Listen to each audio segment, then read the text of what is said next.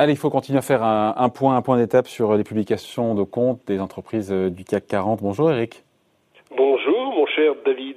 Eric Lewin, rédacteur en chef des publications Zagora. On commence à y voir de plus en plus clair. Hein. On l'a évoqué il y, a, une semaine et on continue sur les publications des comptes des sociétés du CAC 40. On, est à quel, quel pourcentage déjà d'entreprises ont, ont publié quoi? On est à 50%, deux tiers? On est à combien? On est 28 euh, sur 40. Alors j'ai j'ai la flemme de faire le, le calcul de tête. Un peu moins de 3 quarts. Un peu moins de 3 ouais, Ouais, c'est ça, c'est ça. Avec euh, avec en, en, réalité des réactions des sociétés. dans le détail, un jugement global, c'est pas la catastrophe. Hein, ces résultats. Non, c'est pas la catastrophe. Pas mal de résilience. Euh, publication, je dirais 60% supérieure à ce qu'on attendait. Donc plutôt pas mal. D'ailleurs, vous avez vu que sur les marchés, bon, à part certaines secousses dont on va parler, il n'y a pas eu un impact quand même significatif des résultats des entreprises. Donc plutôt vos résilience. Par contre, sur les prévisions, c'est un peu short, c'est-à-dire que les, les, les, grands patrons euh, hésitent à se, à se mouiller avec cette pandémie, avec surtout sur l'Europe. On, on, voit que sur l'Asie, ça redémarre fortement. On sent que sur les États-Unis, ça va être bon. Sur l'Europe, c'est un petit peu plus mitigé. Alors, s'il fallait distribuer des bons et des mauvais points, vous mettriez une mention très bien à Hermès, Dassault Systèmes et ST Micro. Oui, alors on commence, euh, on commence par Hermès. Qu'est-ce que je peux dire sur Hermès? C'est vraiment la, la, Rolls du luxe. Le titre gagne 42% en un an. Alors on pensait que l'exercice 2020 serait compliqué. Ah là là, qu'est-ce qu'il a été compliqué? Baisse du chiffre d'affaires, moins 6%. Et puis regardez bien, la rentabilité opérationnelle, elle était de 34% en 2019. Elle est simplement de 31% en 2020, avec surtout un exceptionnel second semestre, 37% de rentabilité. Ce qu'on peut dire sur le dossier, c'est que sur l'Asie, ça repart euh, très fort, plus 14,4% en termes de chiffre d'affaires. La société est toujours aussi bien gérée, euh, David. Il y a 5 milliards, oui, 5 milliards de trésorerie nette. C'est la Rolls, ça vaut 100 milliards de capitalisation. Et tenez-vous bien, c'est maintenant la troisième capitalisation du CAC 40. Sanofi est battu, Total est battu, et donc euh, finalement médaille de bronze pour Hermès sur le CAC 40 et une sublime euh, publication.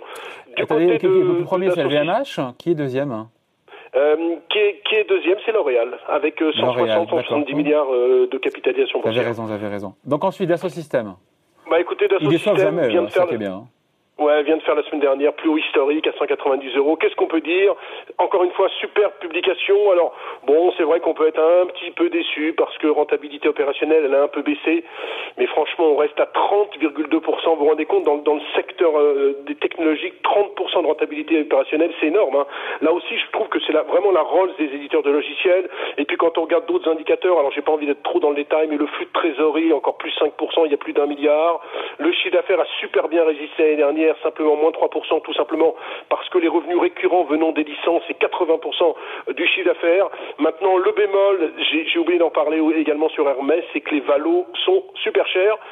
Dassault Systèmes, ça vaut 40 fois les bénéfices, et Hermès, ça vaut plus de 60 fois les bénéfices. Enfin, vous me direz que sur Hermès, quand ça valait 45 fois, j'étais sur une antenne concurrente, je disais que c'était très cher. À 55, je disais que c'était très cher. Maintenant, on est au-dessus de 60, c'est très cher. Moi, j'ai le sentiment qu'il faut pas vendre ces dossiers, quoi, qu'il faut garder ça en portefeuille, que c'est comme l'air liquide à l'époque qui montait, qui montait tous les ans, quoi. Enfin, on va terminer avec un troisième dans le top, c'est ST Microelectronics. Alors, que se passe-t-il? D'abord, la société est super bien gérée, euh, très bon résultat au titre de 2020 avec une hausse de 7% du résultat, hausse également de 7% du, du, chiffre d'affaires. Je trouve, Eric, mais moi je me souviens en 2020 d'une espèce de profit warning, en tout cas de déception sur ST Micro en cours d'année. On avait eu le patron Oui, oui, oui, mais là, si vous voulez, quand vous voyez le secteur, quand vous voyez que les gros clients, c'est Apple et Tesla, quand vous voyez que le télétravail, la montée en puissance de l'IoT, la montée en puissance de la 5G, la montée en puissance de la voiture électrique, franchement, il y a une pénurie de capacité qui est monstrueuse. On cherche partout des semi-conducteurs. Tous les groupes commencent à dire c'est compliqué. Vous avez en plus une, opération financière qui a eu lieu, qui est Renesas, le groupe japonais, qui fait une opération Dialogue Semi-Conducteur. Franchement, le secteur est vraiment... Euh, j'ai l'impression que c'est l'un des secteurs qui marche le mieux euh, au monde, hein, même s'il y a une pénurie de, microprocesseurs pour l'instant. Donc pas d'inquiétude, c'est vrai que le titre a gagné 29% un an, ça vaut que 24 fois les bénéfices. Moi je crois qu'on peut encore gagner une vingtaine de pourcents sur ST Microelectronics. Le but c'est pas de donner des conseils dans cette rubrique David, mais franchement je trouve que c'est un super dossier très bien géré. Mention bien sinon, après la mention très bien pour LVMH, on passera vite parce que je pense que c'est un peu la même histoire qu'Hermès, Carrefour et Crédit Agricole. Oui, alors bon, LVMH très très rapidement, bon, qu'est-ce qu'il y a à dire encore le, La rentabilité, euh, la, le résultat opérationnel a certes baissé de 27%, le chiffre d'affaires a baissé de 16%, mais c'est super bien géré. Vous savez, j'ai regardé le dossier. En fait, LVMH, c'est 75 marques de luxe dans le monde. Hein. Je, franchement, je savais pas en préparant cette émission. Qu'est-ce qu'on peut dire? Le flux de trésorerie au-dessus de 6 milliards, la dette nette 11% des fonds propres, le dividende 6 euros plus 25%. Rien à dire. Sublime dossier, première capitalisation et de loin en France avec 275 milliards d'euros. Et en zone euro aussi, hein oui, et en zone euro, ça vaut simplement euh, 35 fois les bénéfices, c'est un petit peu cher. Du côté des bonnes surprises, le crédit agricole, qui fait moins 10% en un an, mais par contre, la bonne surprise, c'est qu'il distribue un dividende de, de 80 centimes euh, d'euros, et surtout, il y a deux indicateurs qu'il faut regarder. Le coût du risque, euh, certes, il est à 2,6 milliards, c'est-à-dire qu'il a augmenté de 2,1 fois euh, par rapport à 2019, sauf qu'il y a en fait un milliard de dotations sur des créances qui sont pas très douteuses, parce que c'est quand même sur, sur, sur des groupes qui vont plutôt bien, donc moi j'ai envie de dire qu'ils ont un petit peu chargé la barque, mais le dossier est intéressant. Rendement 7,5%, actif net de 13,30 euros, PE de 8. Peut-être que Crédit Agricole va nous réserver des surprises boursières cette année. C'est peut-être la banque à acheter en ce moment. Et puis Carrefour, franchement, je trouve que Bompard fait un travail euh, excellent. Euh, quand on regarde les résultats de 2020, euh, hausse du résultat opérationnel de 16,4%, hausse du chiffre d'affaires également. Le dividende, ce qui est intéressant, c'est que le dividende va être versé en cash 48 centimes par action et non en action. C'est la première fois depuis 10 ans. Ça veut dire que le groupe se sent bien euh, d'un point de vue euh, financier. On a un free cash flow de plus d'un milliard.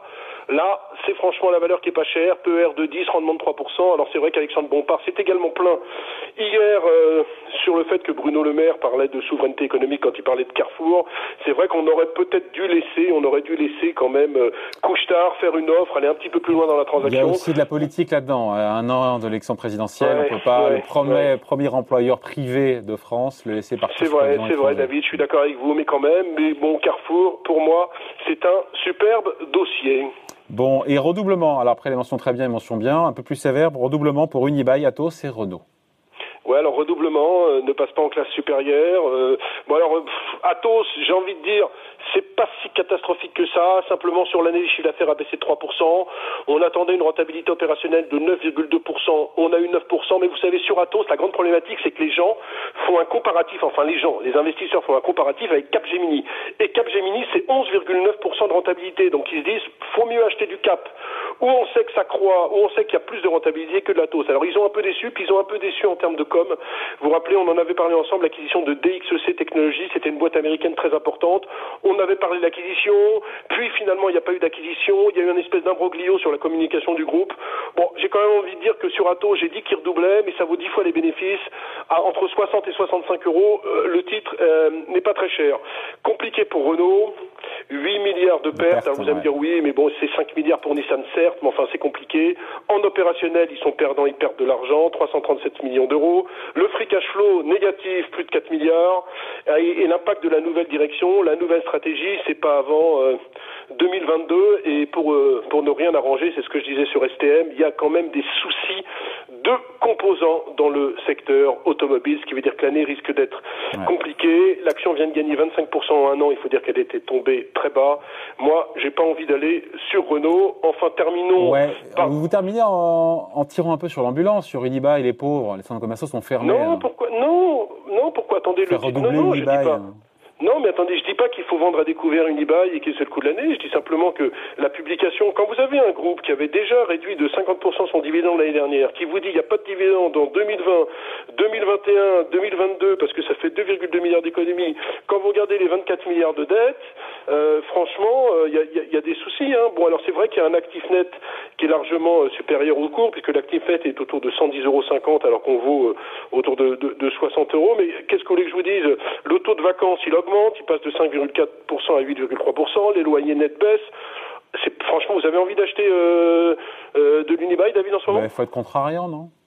Ben non, je sais pas. Le problème, vous, vous, avez le sentiment que les gens vont retourner dans les centres commerciaux. Vous avez le sentiment que l'immobilier bah, quand on voit ce qui se passe euh, en Israël avec euh, la campagne de vaccination qui est bien avancée, euh, un pays qui rouvre, on peut, oui, on peut, euh, on peut être optimiste. Vous, voulez qu'on parle d'Israël où il y a 9 millions, où il y a 9 millions d'habitants, où ils ont payé les vaccins au prix fort, où ils ont dit à Pfizer également qu'ils voulaient s'en servir pour les bases de données, alors que nous en France, on est, on a vacciné quoi, 3,6% Non, mais en quelques mois, horizon quelques mois, se projeter un petit peu. Oui, on peut pas comparer, mais horizon quelques mois, mais attendons, attendons d'en savoir avoir un petit peu plus. Il y a quand même ce problème, ce problème de la dette sur Unibail. Il y a le problème aussi qu'il y a des cessions d'actifs engagées notamment sur l'Europe qui n'arrivent pas pour le moment. Donc moi, j'ai pas envie d'aller sur, Unibail. Alors je pourrais être vachement intelligent chez vous en disant ouais ouais, il faut absolument acheter Renault, euh, Renault et Unibail. Autant Atos qui, qui redouble, je vous dis qu'il y a peut-être un coup à faire.